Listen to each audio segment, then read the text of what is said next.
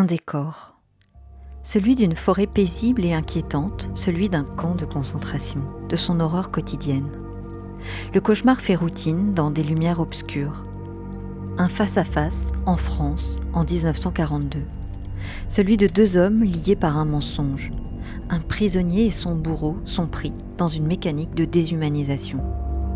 En adaptant cette nouvelle allemande, devenue pièce radiophonique, le réalisateur Vadim Perelman dépeint un jeu mortel et terrible dans lequel s'engagent deux hommes. Deux hommes pour qui la survie repose sur une fable, celle qu'on se raconte et celle qu'on raconte à l'autre.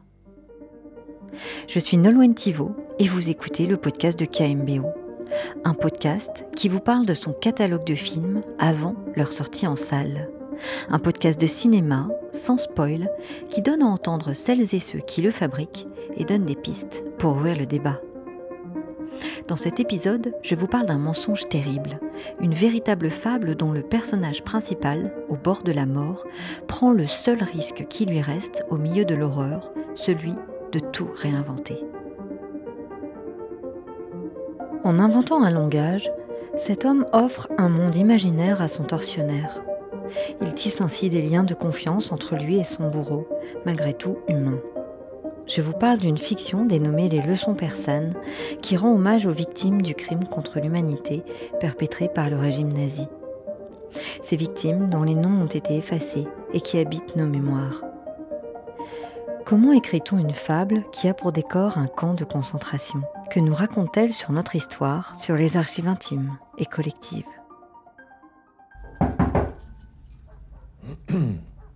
Ja?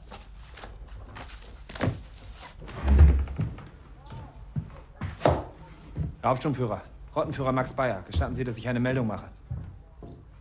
Melden Sie. Vadim Perelman est réalisateur. Il est juif de nationalité ukrainienne. Avec les leçons persanes, il aborde une histoire qu'il connaît intimement, celle du génocide perpétré pendant la Seconde Guerre mondiale. Une histoire qu'il habite depuis toujours et au service de laquelle il voulait déployer son art, l'art de raconter des histoires. J'ai commencé avec des clips vidéo et je me suis tournée vers la publicité très tôt dans ma carrière. J'avais 22 ans quand je faisais toutes les grandes publicités internationales. J'étais dans une société qui s'appelait Propaganda et qui comptait à l'époque les plus grands réalisateurs du monde. Je veux dire, à l'époque, David Fincher, Michael Bay, Michel Gondry, Gore Verbinski, Spike Jones, voilà tous les réalisateurs de la société à côté de qui je travaillais. Michel Gondry, Gore Verbinski, Spike Jones, I mean, these were all the directors in my company, uh, alongside et j'ai tourné plus de 300 publicités dans ma vie, peut-être même plus. Et j'ai appris tellement de choses. Il n'y a pas une situation que je n'ai pas faite. Je n'ai jamais fait de production par contre. Les animaux, le feu, l'eau et la pluie, j'ai tout fait.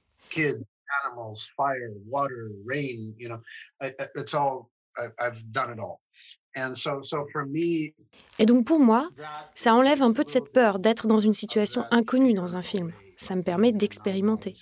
C'est très intéressant pour moi d'essayer différentes choses et de voir si je peux les appliquer, bien que souvent elles ne s'appliquent pas du tout parce que c'est un support complètement différent.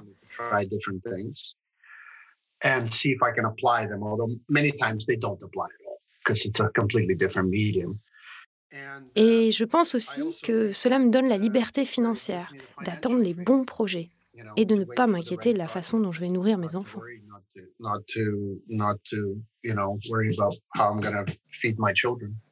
Depuis le Canada où il réside aujourd'hui, Vadim Perelman nous raconte l'origine de son film, les hasards qui ont rendu ce film possible et sa passion pour les romans et les histoires.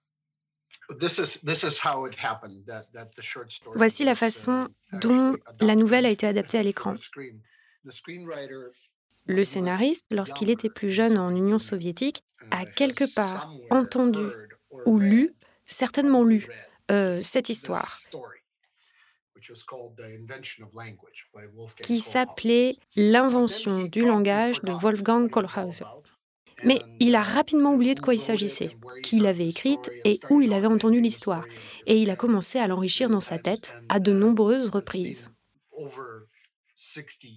Cela fait plus de 60 ans qu'il a gardé cette histoire en tête sans en connaître la source avec certitude.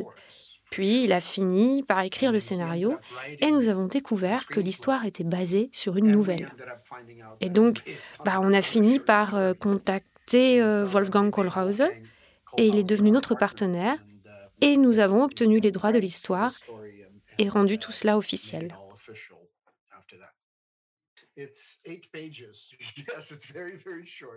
C'est huit pages.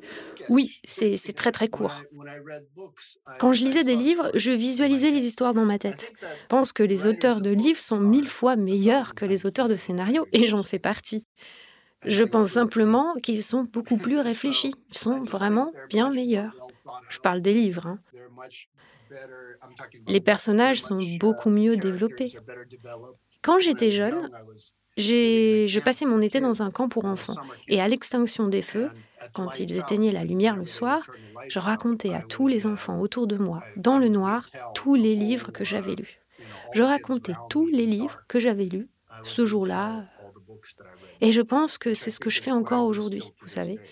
Ça, c'est mon art. Mon art à moi, ce que je fais, c'est de raconter l'histoire d'une manière différente, d'une manière plus visuelle. Lionel Nakache est neurologue à la Salpêtrière. Spécialiste de la mémoire, il est également fasciné par le langage. Dans son dernier ouvrage paru en 2020, Le cinéma intérieur, projection privée au cœur de la conscience, il revient sur le don unique qui fait notre humanité. La capacité que nous avons tous à créer des fictions, à les partager et à y croire. À ses yeux, les leçons persanes n'est pas seulement une histoire inspirée de faits réels. Le film est bien plus qu'un témoignage de l'horreur des camps. Cette histoire, je l'ai tout de suite, en fait, assez vite, je l'ai vue comme une fable. C'est-à-dire pas, comme autre chose qu'une fable. Une fable, pour moi, c'est très important, mais ça veut dire que les, enjeux de ce, film, pour moi, ne sont pas dans la trame narrative directement. Dès les premières images, moi, j'ai pensé au, Mille et une nuits, ce qui est une autre histoire persane, c'était encore en Perse, euh, mais où, vous avez une princesse qui, pour pouvoir rester en vie, simplement, euh, va raconter des histoires. Vadim Perelman. Je suis juif. J'ai toujours été proche du sujet de l'Holocauste, vous savez. Et pour moi, en fait, j'ai beaucoup étudié et lu sur le sujet toute ma vie. Ma famille a été touchée par ça. Il était donc important pour moi, à un moment donné de ma vie créative, de raconter l'histoire de l'Holocauste, quelle que soit la forme qu'elle a prise, vous savez, et quelle que soit l'histoire. Et donc, une fois que j'ai vu ça, c'était bien. Et puis, l'autre raison, c'est que cette histoire de l'Holocauste est très peu conventionnelle. Ce n'est pas, je, je, ne pense pas que ce soit habituel. Vous, savez, vous avez le spectre du début, euh, le spectre très très horrifique et réaliste et percutant, comme des films comme Le Fils de Saul ou La liste de Schindler, des films comme ceux-là qui jettent un regard très dur très très dur sur l'Holocauste et dans une optique artistique différente. Et puis, d'un autre côté, vous avez à l'autre bout du spectre euh, Jojo Rabbit et La vie est belle. Et d'autres films plus métaphoriques et plus légers, qui traitent du même sujet et qui essaient de dire la même chose. Et je pense que je voulais être quelque part au milieu. Et il était très important pour moi de ne pas être trop léger ou trop lourd. and I, I, I think I, I wanted to be somewhere in the middle. You know, it, it was very important for me not to, not to be too light or too heavy.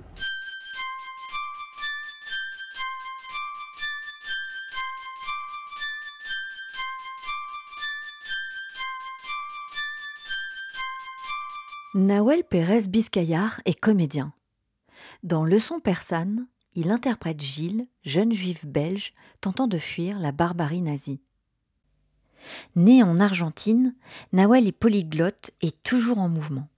Il a vécu à Buenos Aires, mais aussi à New York, où il intègre la troupe de théâtre mythique de Voster Group. Il a aussi vécu en France et reçoit en 2018 le César du meilleur espoir masculin pour sa performance dans le film 120 battements par minute un film qui obtient la même année le Grand Prix du jury au Festival de Cannes. Comédien rare, il a joué pour Rebecca Zlotowski, Pablo Fenric et Albert Dupontel. Il nous raconte les raisons pour lesquelles il a été séduit par les leçons persanes. Bah, au début, en fait, ça m'a fait un peu peur parce que je l'ai lu et je voyais trop le scénario. Et je me suis dit, wow, ok, comment pouvoir jouer ça euh, sans seulement jouer ce qu'il a joué, euh, sans juste donner les informations qu'il faut donner pour que le pour que la narration avance. Donc ça m'a un peu, euh, vous voyez ce que je veux dire? Donc ça m'a fait un peu, ouais, c'était comme un défi différent, spécial. Et en plus, je savais qu'il y avait euh, Lars Heidinger qui allait peut-être jouer dans le film. Je me suis dit, ok, s'il y a lui, parce que moi, je, lui, je, je l'avais vu euh, jouer euh, Hamlet à la Schaubühne à Berlin, et j'avais adoré. Et justement, j'avais trouvé que lui, il avait une sorte de, bah, de puissance incroyable pour pour produire du, du, présent, pour produire, pour fendre l'air. Il avait une capacité vraiment de wow. De, et je me suis dit, ok, avec cet acteur et ce scénario, je pense qu'on peut quand même le, le remplir de, bah, de quelque chose et que ce soit pas que un scénario euh, bien écrit euh, comme un, comme une montre là qui avance, qui crée du suspense, qui, bon, qui fait tout ce que, tout ce qu'on voit quand on voit le film. Mais que ce soit pas que ça. Vadim Perelman. C'est quelque chose qui était très important pour moi et, assez effrayant en fait. En tant que personne juive et en tant que réalisateur juif, c'était de montrer les nazis comme des êtres humains. Et c'est très rarement fait, voire pas du tout nous avons un film sur l'Holocauste avec un personnage principal, un nazi, qui n'est pas juste un robot tueur, qui, vous savez, dit Raus und schnell et, et, tout, et tout ça, et qui de temps en temps, euh, bon bah, il, va tousser dans un mouchoir ou, euh, boire un verre ou vous savez euh, quelque chose d'autre. Je pense que quand on les montre de cette façon bizarrement, on les excuse parce qu'on dit qu'ils sont juste programmés ils sont juste, tu sais, euh, ils suivent des ordres, leur programme. Ils sont comme un robot, encore une fois un robocop, qui agit simplement parce qu'il est programmé pour le faire. Mais ce n'est pas vrai. Ce n'est pas vrai qu'ils n'avaient pas le choix. Un être humain a toujours le choix. Et en montrant leur amour, leur, euh, leur jalousie, même leur stupide politique de bureau. Je parle du point de vue du spectateur, vous savez. Mais, moi, je ne peux, pas voir ça. Et je pense que cela rend euh, ce qu'ils font dix fois plus horrible pour le spectateur. Parce qu'il se dit Oh mon Dieu, ce sont des êtres humains qui font ça. Ils ne sont pas juste comme une armée de, de, tu vois. C'était un choix difficile car euh, j'ai toujours eu peur que les gens pensent que j'étais en empathie avec eux, en essayant d'excuser leurs actions. Mais ce n'est pas vrai du tout.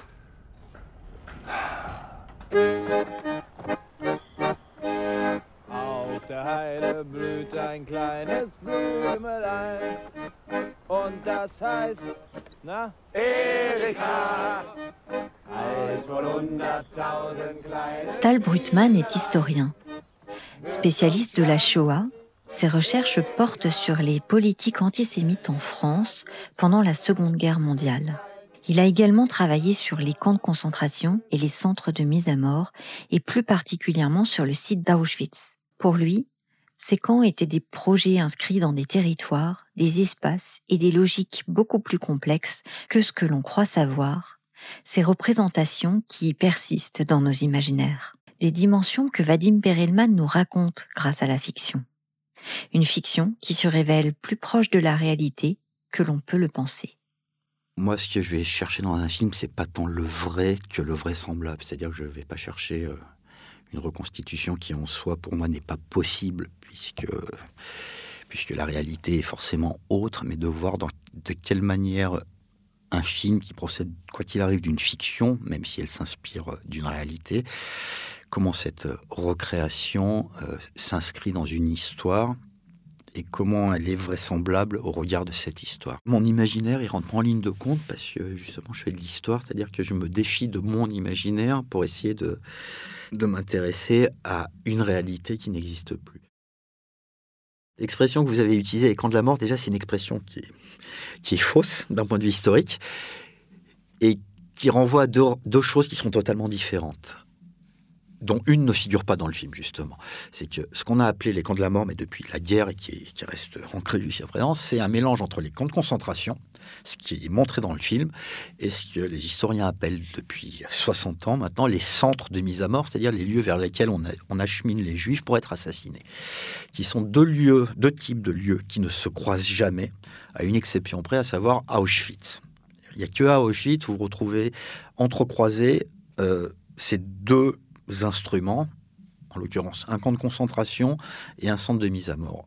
Dans le, enfin, Ailleurs, ils sont disjoints, c'est-à-dire que vous avez un centre de mise à mort, mais il n'y a pas de camp de concentration à côté. Euh, vous avez Mauthausen, camp de concentration, et Treblinka, centre de mise à mort. Et Treblinka est à côté de Varsovie, et Mauthausen est en Autriche. Voilà.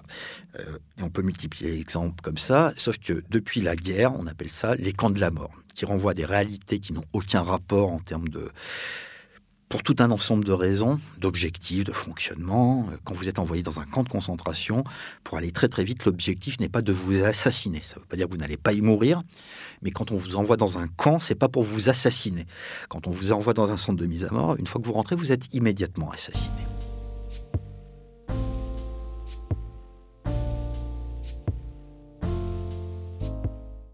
Quand on a découvert les camps de concentration, on a découvert des lieux où les gens étaient détenus en masse, mais détenus. Et à la fin de la guerre, il y a une surmortalité hallucinante qui fait qu'on découvre des lieux où les gens sont détenus et une grande partie sont morts, ou même des morts vivants qui, qui vont mourir dans les semaines ou les mois qui suivent. Mais là, on trouve des gens en masse. Sauf que les centres de mise à mort, là où la Shoah s'est déroulée, sont des lieux dont il ne reste rien en 1945. Ces lieux ont été détruits et les gens qui y sont passés ont été tués. Donc il n'y a rien à voir au sens premier du terme. Matériellement, il n'y a rien. Et des images de rien, ça fait du rien. D'ailleurs, il n'y a pas d'image de rien quand euh, le grand écrivain soviétique euh, Vassili Grossman arrive à Treblinka, il n'y a rien. Et il faut toute l'intelligence de Grossman pour réussir à écrire un texte qui s'appelle L'enfer de Treblinka, parce que Grossman réussit à comprendre le site sur lequel il se tient et où il n'y a rien. Mais on n'a pas de photo de ce site-là au moment où Grossman y est, parce que faire une photo de rien, bah, c'est du rien, c'est du vide. Et donc, depuis la fin de la guerre, il y a cette confusion entre les camps où les gens sont morts en masse de fait et ces lieux qui n'existait plus en 1945, où les gens ont été tués en masse et qui, eux, étaient des, instruments qui ont été euh, construits pour être meurtriers. Et donc cette confusion, elle prédomine jusqu'à aujourd'hui et de fait, elle empêche de comprendre les événements ou l'événement euh, avec un E majuscule. Et donc il y a toujours ce problème de... Euh, ça ne dit pas la manière... Enfin, le reproche éventuel, c'est de dire ça ne dit pas ce que nous on sait. Mais en fait, ce que nous on sait, c'est pas la réalité historique, c'est la représentation qui prédomine depuis 1945.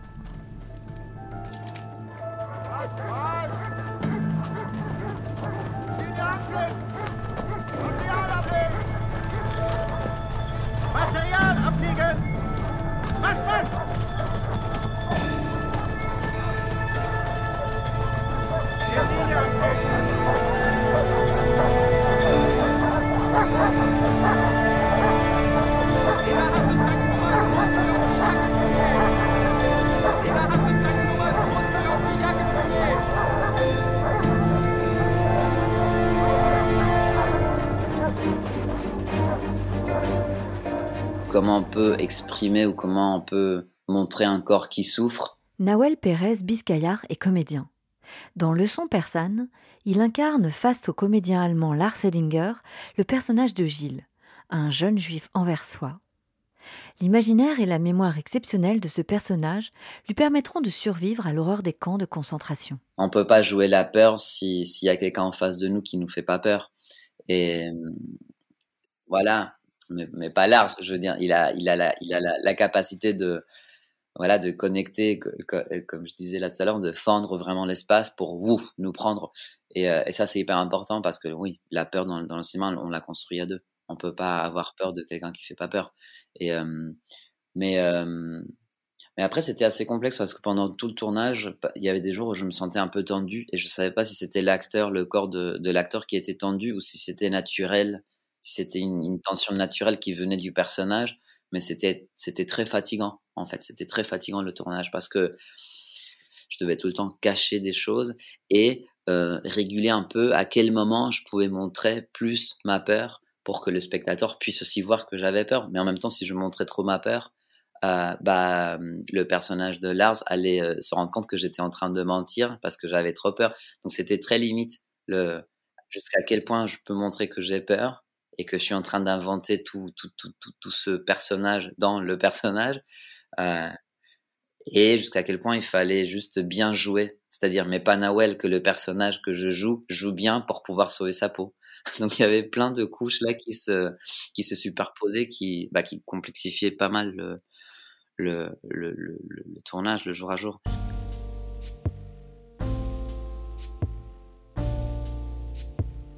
Lionel Nakache est neurologue.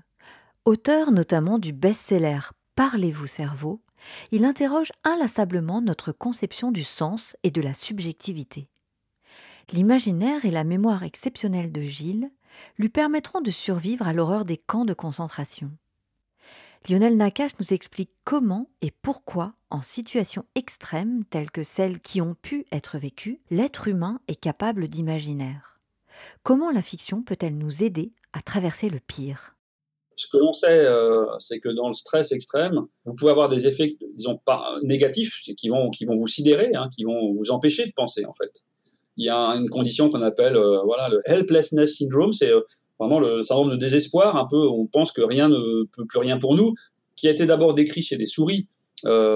si vous mettez une souris ou un rat dans un, un, labyrinthe avec ou dans une cage avec des chocs électriques en permanence, il y a un moment donné où en réalité l'animal ne, bouge plus en fait, reste euh, euh, donc et, on peut décrire des équivalents psychopathologiques dans des situations extrêmes comme celles qui sont décrites ici, euh, dans lesquelles on peut imaginer que l'on soit plus du tout capable d'agir ou de penser, qu'on soit sidéré en fait, hein. une sorte de sidération mentale et donc aussi et donc aussi dans, de, l'action.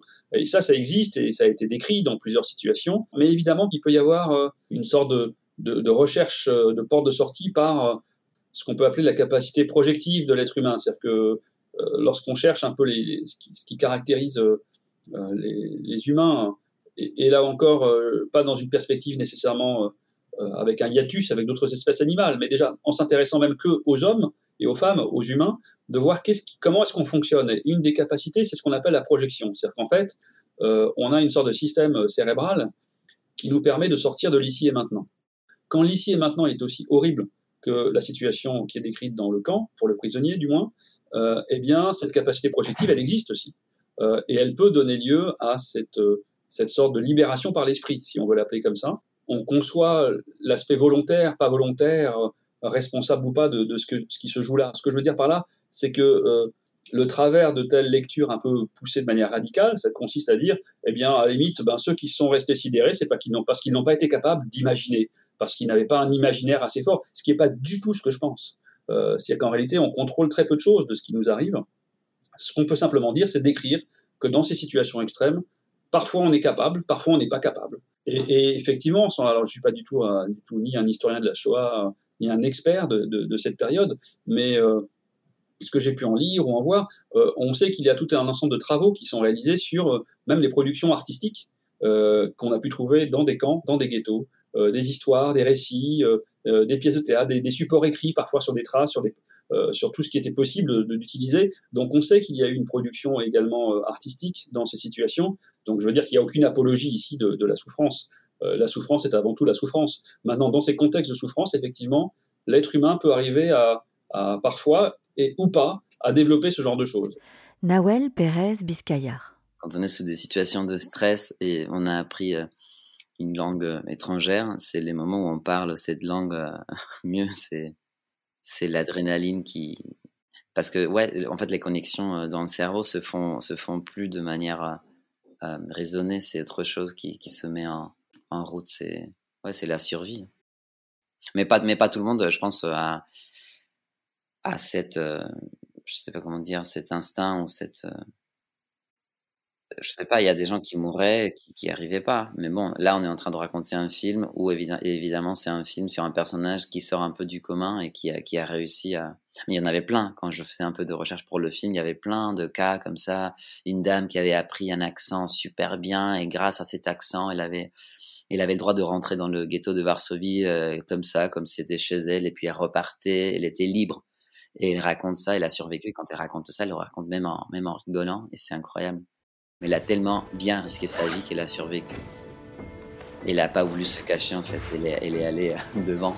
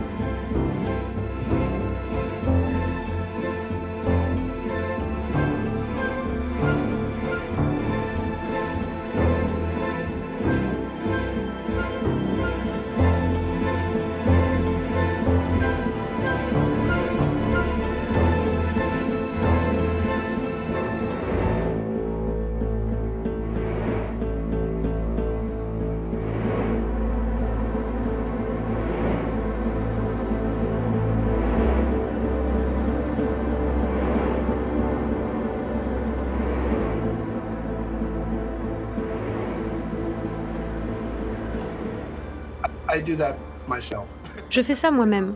C'est quelque chose que j'aime. C'est une sorte de hobby. À l'occasion de cet entretien sur la fabrique de son film, j'ai découvert que Vadim Perelman avait travaillé lui-même le son avec une intention particulière. J'ai un studio à la maison et ce que je fais, c'est créer des paysages sonores, comme si le camp devenait un organisme vivant. Et je voulais que ce soit comme ça. Je voulais que ce soit une sorte de... Comme être dans une machine, vous voyez? Et je voulais qu'il y ait un bourdonnement, une certaine atmosphère, une pulsation. C'est un animal à part entière, ce qui est le cas. Hein. C'est intéressant parce que je m'en éloigne à mesure que le dénouement du film approche. Vers la fin, il perd son souffle. Ce camp devient silencieux, à l'exception des coups de feu.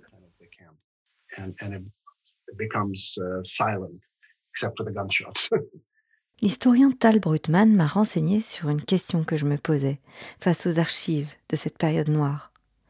Que sait-on du son à proprement parler? Votre question est d'autant plus intéressante que c'est un champ, enfin un champ historique qui se développe euh, ces derniers temps, juste avant le premier confinement, un colloque qui était consacré au son dans les camps de concentration, enfin, qui s'appelait euh, Mémoire, et qui était vraiment axé, puisqu'on n'a pas de traces, enfin, on n'a pas d'enregistrement, jusqu'à preuve du contraire, qui ne veut pas dire qu'il n'y en a jamais eu, mais on n'a pas d'enregistrement. Et donc, comment est-ce qu'on peut retrouver, retranscrire ces sons et, euh, et à quoi ça pouvait correspondre? Donc, c'est une vraie question historienne et historique. Et c'est une question à laquelle il faut être en mesure de répondre et c'est extrêmement complexe. Mais euh, si la question c'est quels sont les bruits, les sons dans un camp, vraiment, euh, on a vraiment un ensemble, enfin un large éventail, un bouquet de sons qui vont de des ordres qui sont hurlés, à de la musique qui peut être écoutée par les bourreaux, en passant par euh, le bruit des coups de pelle et de pioche, etc., etc. Et euh, les cons sont des univers bruyants euh, qui, et au sens de vraiment bruyants en permanence. et là, on a énormément de témoignages de Rescapé qui parle paix, qui explique dans son témoignage que pour échapper au bruit, elle va s'isoler la nuit dans les toilettes parce que tout est bruyant, y compris le fait d'avoir des centaines de personnes qui sont détenues dans la même baraque. Et quand vous avez des centaines de personnes qui chuchotent, ça fait un bourdonnement euh, incessant, par exemple. Donc, le bruit, il occupe un, espace considérable, euh, même dans les endroits auxquels on ne pense pas. Voilà, une fois que les prisonniers ou les prisonnières sont enfermés dans leur baraque, ben, il y a toujours du bruit parce que ils ou elles sont en grand nombre et ça fait un bourdonnement. Voilà. Et ça, on le retrouve alors, il faut aller le, enfin, on retrouve, faut aller le chercher euh, dans les témoignages ou le déduire euh, d'autres éléments, des photographies, puisque dans les photos, on a du son, euh, même s'il n'est pas, s'il n'est pas entendable, mais le son est là. quand il y a une, photo qui vous montre un camion qui passe au milieu d'un camp, bah, vous savez qu'il y a le bruit d'un moteur et éventuellement le bruit des pneus sur les cailloux, etc., etc. Donc ça existe, on n'y fait pas forcément attention. Quand on regarde une photo, n'envisage pas le son qui découle de cette photo, par exemple. Pourtant, il est là. Mais encore faut-il être en mesure d'aller l'attraper et de le comprendre, le transposer. Selon vous, combien de prisonniers sont passés par le camp pendant votre séjour? Entre 25 et 30 000. Vous rappelez-vous de quelqu'un?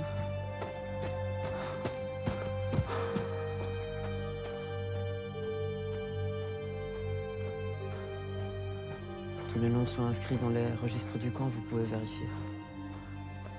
Toutes les archives de votre camp ont été brûlées par les nazis avant la libération.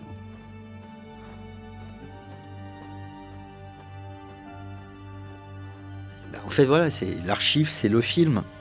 Euh, est-ce qu'on cherche l'archive véritable?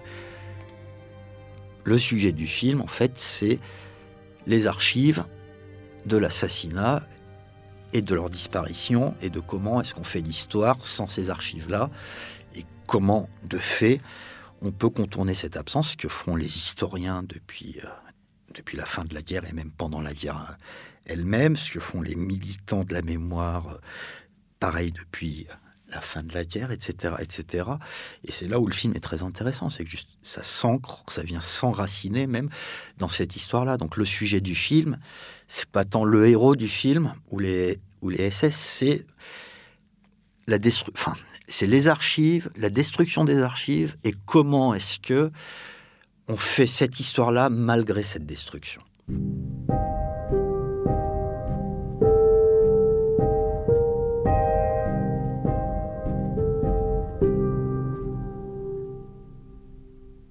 Vadim Perelman est réalisateur.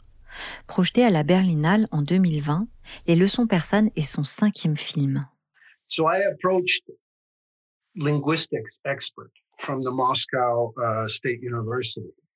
J'ai donc contacté un expert en linguistique de l'Université d'État de Moscou, qui est la meilleure université de Russie. Et je lui ai dit, voici l'objectif. Vous utilisez ces noms, et je leur ai donné une liste de milliers de noms de victimes réelles de l'Holocauste, françaises ou italiennes, et principalement françaises, qui sont mortes à Auschwitz. Et j'ai dit, faites une langue, une langue orientale avec toute la grammaire, mais avec une grammaire simple. Euh, je ne veux pas que ce soit trop complexe, quelque chose qu'il ne ferait pas. Ce n'est pas un philologue, il ne serait pas capable de le faire, vous savez, le, personnage. Donc, je veux une chose simple que quelqu'un pourrait inventer et en faire une langue avec de simples suffixes et préfixes. Et je ne veux pas que ce soit juste, vous savez, euh, euh, quelque chose de stupide ou enfantin. Je veux qu'il soit capable d'enseigner à quelqu'un, euh, le français par exemple. Was heißt Mutter? Mutter.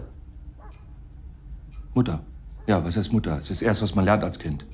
Antwortet, ich lasse dich auf der Stelle schießen. Hunter. Et il l'a fait. Et j'ai un dictionnaire qui, si le film est populaire, euh, je pourrais le publier parce que c'est, enfin, il y a environ 300, peut-être 400 mots. Et c'est comme si tout le truc était euh, présenté, vous savez, sur quel nom il s'est basé, et ainsi de suite. Il est incroyable. Il n'est pas seulement un acteur incroyable, c'est un technicien incroyable parce que tout ce truc était basé sur le langage. Et c'est très très drôle quand on fait le lien. Je veux dire, il ne connaissait pas l'allemand, il ne connaissait pas un mot en allemand, alors que tout le film est en allemand. Et les Allemands m'ont dit qu'il parlait très bien, ce qui est bien. Lars, dans un parallèle très drôle, un parallèle ironique, Lars, euh, Lars Heidinger, l'acteur qui a joué le rôle de Klaus, un nazi, et Nawel qui a joué le prisonnier juif. Bref, Lars apprenait l'allemand à Nawel, qui lui lui apprenait le faux farsi. Donc c'est assez intéressant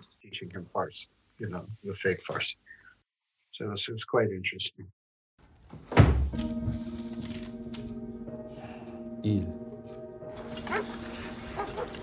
Jean. Merci.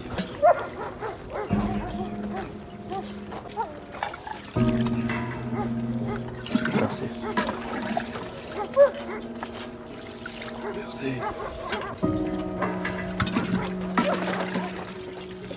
Merci.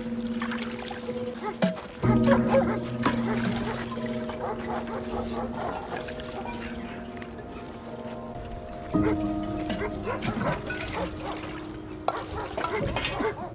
ha ha!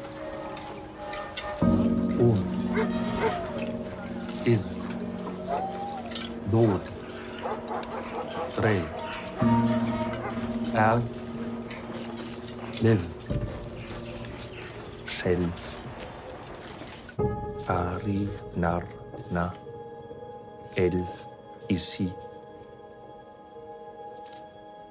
Sent Sel Offi Li Shell Die Lionel Nakache est spécialiste de la mémoire. Ses travaux portent sur les capacités cognitives du cerveau humain, sa mémoire et sa gymnastique. Il nous explique le langage, la confiance sur laquelle il repose, les liens qu'il tisse. On sait depuis l'Antiquité que si vous voulez apprendre une liste de mots, euh, par exemple une liste de mots, ou si vous voulez apprendre un texte par cœur, un, comédien qui doit apprendre une longue tirade, etc., eh bien, il y, a une, technique qu'on appelle, euh, on a, a, des textes, hein, le, le, plus vieux que j'avais vu passer, c'était de Cicéron, mais il y en a même d'avant. Euh, en fait, on appelle ça la méthode des lieux ou la méthode des loci. Ça veut dire, euh, vous avez en fait, si vous voulez apprendre quelque chose de très long que vous ne connaissez pas, eh bien, vous allez commencer par euh, penser à une, promenade que vous connaissez, donc vous souvenir d'une promenade qui vous est très familière, n'importe quel endroit. Imaginons, vous prenez une rue que vous connaissez très bien, euh, ou l'avenue des Champs-Élysées, ou Boulevard Saint-Germain, ce que vous voulez, dont vous connaissez chaque enseigne, chaque pierre, chaque rue, chaque croisement, vous avez ça en tête dans votre mémoire épisodique. Et ce que vous faites, c'est que vous faites une, une, promenade mentale, une balade, une promenade dans votre tête, et euh, à chaque étape de la promenade, vous déposez un bout du texte. Vous voyez euh, Donc vous associez un bout de ce texte que vous ne connaissez pas à une étape d'une promenade que vous connaissez très bien. Et donc cette création de lien entre des informations, quelles qu'elles soient, un texte par exemple, et une trajectoire de promenade, donc de lieu, euh, que vous connaissez parfaitement, ça va vous permettre de booster, d'améliorer en fait de manière considérable votre mémorisation du texte initial. Donc cette méthode, on la connaît depuis l'Antiquité, il m'est arrivé récemment de discuter avec des, des, des, comédiennes, des comédiens, pour voir à quel point elle est encore très utilisée, par exemple, euh, pour mémoriser sans être un surdoué de la mémoire. J'ai pas vu ce film comme un film sur la Shoah, mais comme un film qui, à travers la situation extrême de la Shoah, va nous permettre de questionner euh, d'autres questions qui sont en, en, en l'occurrence les questions du langage, et notamment les questions intersubjectives du langage, de qu'est-ce qui se passe dans, dans, dans cette relation de confiance. Euh, une langue, un langage, avant tout, on le, on le reçoit d'une société, de parents, de personnes, sans qu'on ait vraiment euh, notre mot à dire, presque, on pourrait dire. Donc avant d'avoir notre mot à dire, on reçoit ce, ce... évidemment cette réception d'un langage, elle, elle, elle, nécessite des relations de confiance. De confiance dans les mots, de confiance dans l'arbitraire des mots, de pourquoi on appelle ça comme ça, pourquoi on dit ça comme ça, et puis évidemment une, une confiance qui est médiée par la confiance qu'on doit établir avec les personnes qui vont nous transmettre cela. Et, et, et cette, cette, cette méta-question un peu du langage, comment on le reçoit, comment on le transmet, comment on l'échange, euh, pour moi, c'est ça le sujet du film.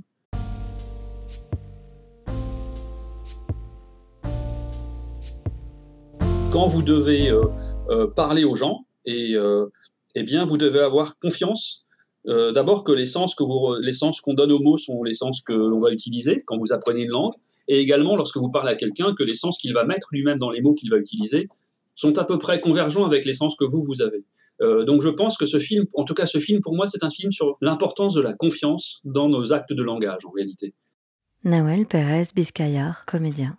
Par exemple, quand tu es en train de, de faire une scène hyper fragile ou hyper chuchotée, hyper euh, je sais pas, délicate où euh, il faut vraiment moduler des choses qui sont de l'ordre d'une échelle euh, vraiment minuscule. Le dernier son que j'entends avant la prise, parfois, ça peut polluer toute la prise. Et du coup, ça, ça, ça, ça, ça requiert beaucoup plus de, d'efforts de la part des acteurs pour défaire ce son qui vient d'être produit pour arriver à autre type de sonorité. Mais bon, mais ça, c'est des sensibilités qu'on peut pas, tu vois ce que je dire? Je le cherche pas, mais je, je pense que je suis assez sensible euh, au son. C'est toujours une négociation faire des films de toute façon. C'est pas qu'on va demander que tout soit réaliste ou, euh, mais c'est vrai que ça me, ça m'aide beaucoup, même la manière dont, dont l'autre acteur euh, répond ou je sais pas si le contre-champ est joué d'une certaine manière ou d'une autre et après on change de d'axe et si j'ai pas vraiment la même chose, bah après on fabrique et on survit toujours. Mais pour moi, c'est hyper important de, de, se stimuler, quoi. Pour moi, c'est de la pure réaction parfois. Ou, c'est-à-dire, c'est la manière idéale de travailler, en tout cas, de réagir aux, autres choses qui, qui, qui, qui, se produisent en face de nous. Je, je peux pas, je peux pas concevoir le jeu comme un, comme un acte euh, solitaire ou, ou de, ou de démonstration d'aptitude de, ou de compétences euh, gestuelles et sonores. J'arrive pas. Après, il y a des fois évidemment où on doit faire appel à ces choses-là, mais en tout cas, c'est pas intéressant, c'est épuisant. Euh, en tout cas, ça me ça me nourrit pas. C'est bien quand on, quand on quand on oublie en fait ce qu'on est en train de faire.